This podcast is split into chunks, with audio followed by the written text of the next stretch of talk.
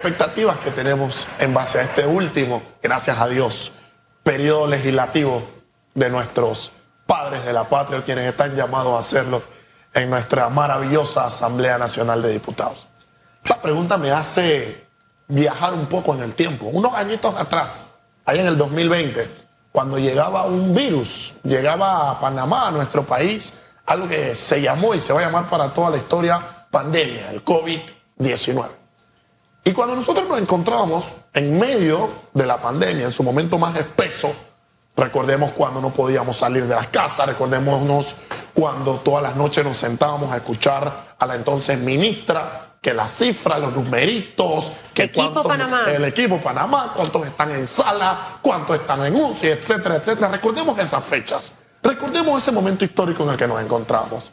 En este espacio eh, de análisis eh, yo desde mi casa lo decía, oye, estamos a la expectativa, estamos a la espera, andamos hoy a la vanguardia como país de saber cuáles van a ser esas disposiciones legislativas que van a tener nuestros honorables diputados en pro del beneficio de los panameños. Recordemos que nuestros diputados en aquel entonces, que no se nos olviden, ¿eh? nunca dejaron de percibir sueldo, nunca dejaron de ganar su platita cada quincena, cada mes. Mientras que los que estábamos encerrados por motivos obvios no podíamos cobrar. Y del salario y del sueldo yo tengo una definición muy clara. Usted cobra por un trabajo que usted sin duda alguna está llevando a cabo. A usted se le remunera cuando usted pone en práctica aquello por lo que usted ha sido contratado. Pero ¿qué pasa cuando usted tiene la facilidad de, por ejemplo, ser diputado, estar cobrando su salario y no realizar en aquel momento tan importante para la nación ninguna normativa que a nosotros nos hubiese beneficiado. Para hacer la analogía, la expectativa que tengo yo en este momento es que no vayan a crear alguna ley que nos afecte. Si no quieren hacer una ley positiva, no la hagan, porque ya ustedes me enseñaron que no pudieron reformar una constitución, no pudieron reformar un código electoral y no pudieron en pandemia crear una norma que a nosotros sin duda alguna nos permitiera acercarnos a un beneficio para la ciudadanía. Ah, pero para el chanchullo estamos a la orden del día. Ah, pero para no rendir cuenta nosotros estamos a la orden del día. Ah, pero para pelear que si el tema de firma, que si el tema de apta, que si sí vamos a las comisiones, que si no vamos, que si el bochinche, el tirejada, para eso estamos a la orden del día. Pero para impulsar positivamente a nuestro país, que goza del estado de bienestar, entiéndase con educación, economía, salud y seguridad, que en todos los rubros estamos mal. ¿Y por qué estamos mal? Pues claramente por no tener una asamblea que está alineada con una sociedad, por no tener un ejecutivo que esté debidamente alineado con una sociedad y por no contar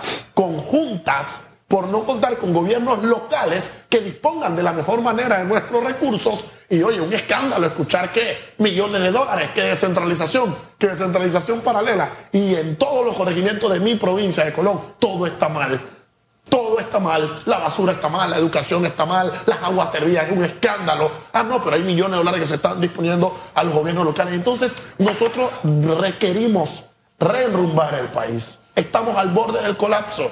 Estamos mal utilizando, estamos mal disponiendo del dinero que tenemos. Y esto se debe a que no estamos tomando las decisiones correctas con aquellos que están llamados a administrar, a organizar, a cuidarnos y a salvaguardarnos de la mejor manera. Entonces, debemos nosotros como ciudadanos estar al pendiente con esta responsabilidad, esta participación ciudadana. Y si queremos tener buenas expectativas en una asamblea que responda a los intereses que tenemos como nación, pues debemos de cambiar a aquellos que nos han incumplido o que nos han engañado. Y la verdad es que si lo han engañado en gran medida es porque usted se ha dejado engañar. Totalmente. Usted tiene que estar muy pendiente de a quién le va a dar el voto. ¿Qué iniciativas legislativas tiene un candidato a la Asamblea, por ejemplo? Eh, eso compagina con su forma de pensar, con las aspiraciones que usted tiene para su país. Entonces, usted vota por él. Eh, pero es importante que usted sepa cuál es la agenda legislativa del que piensa llegar a la Asamblea, porque esta ya está en el último año. Yo para esta de verdad, yo soy un hombre que cree en las oportunidades, en las nuevas oportunidades, y creo que tiene una oportunidad dorada para corregir y para hacer cosas nuevas pensando en el país, en la República. Y, creo que si tienen un sentido de servicio o lo rescatan en este último año, podemos podemos lograr, por ejemplo, la agenda anticorrupción, que se hicieron tantas promesas. Total. Bueno, este es un año en que se puede hacer. Insisto, el tema de la descentralización, que se cambió porque se necesitaban los recursos en un momento de urgencia o de emergencia. Bueno, corrijámosla para que vuelva a ser lo que todos queremos que sea o mejoremos lo que había. Total. Pero no, eso de que ahora se usa el dinero para ayuda, para combustible, para... No, no, tiene que ser para lo que tiene que ser.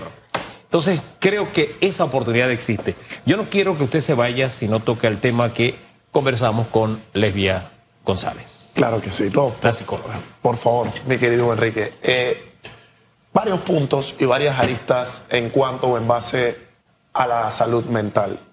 Y la primera disposición es que siento que como Estado todavía estamos años luces de reforzar y de presentar desde un contexto educativo la salud mental, pero ya hay que empezar a dar pasos agigantados. Y que con pequeñas acciones uno sin duda alguna, al unificarla, puede obtener grandes cambios. Miren, hoy por hoy hay chicos, hay niños, hay jóvenes, adolescentes, y esto se da del hogar, que le hacen bullying a aquellos compañeritos que asisten al psicólogo por X o Y motivo. Se le tildan, oye, que usted está loquito, usted está loco. Mire, cuando usted tiene un problema, por ejemplo, dental, usted acude al odontólogo.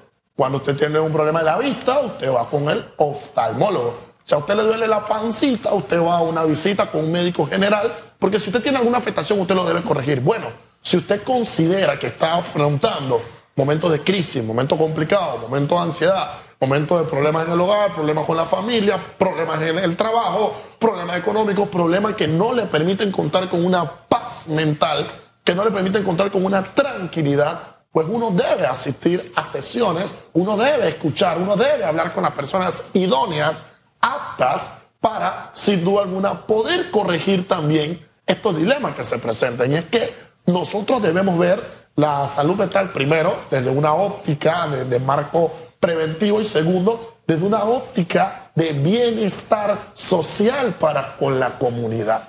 Nosotros de la escuela debemos de reforzar el tema de la salud mental y no, ojo, por moda, porque ahora al parecer vamos a ponerle el tema salud mental por moda a todo. No, esta es una necesidad urgente y emergente que tenemos con nuestros niños, que tenemos con nuestros adolescentes, con los hombres y mujeres de nuestra sociedad, a fin de construir una sociedad potable, una sociedad carente, como se le llama a la gente, de conductas tóxicas. ¿Y qué es una conducta tóxica? Bueno, todo aquello que nos aleje de lo ético, de lo moral y de lo correcto. Y es en ese sentido donde nosotros debemos de reforzar, sin duda alguna, eh, las herramientas, las aritas y los canales de protección preventiva en un marco de salud mental desde las escuelas, desde la familia, desde los hogares, para que sin duda alguna, como sociedad, podamos contar con hombres y mujeres de bien en la dirección y en la disposición correcta para poder desde su mejor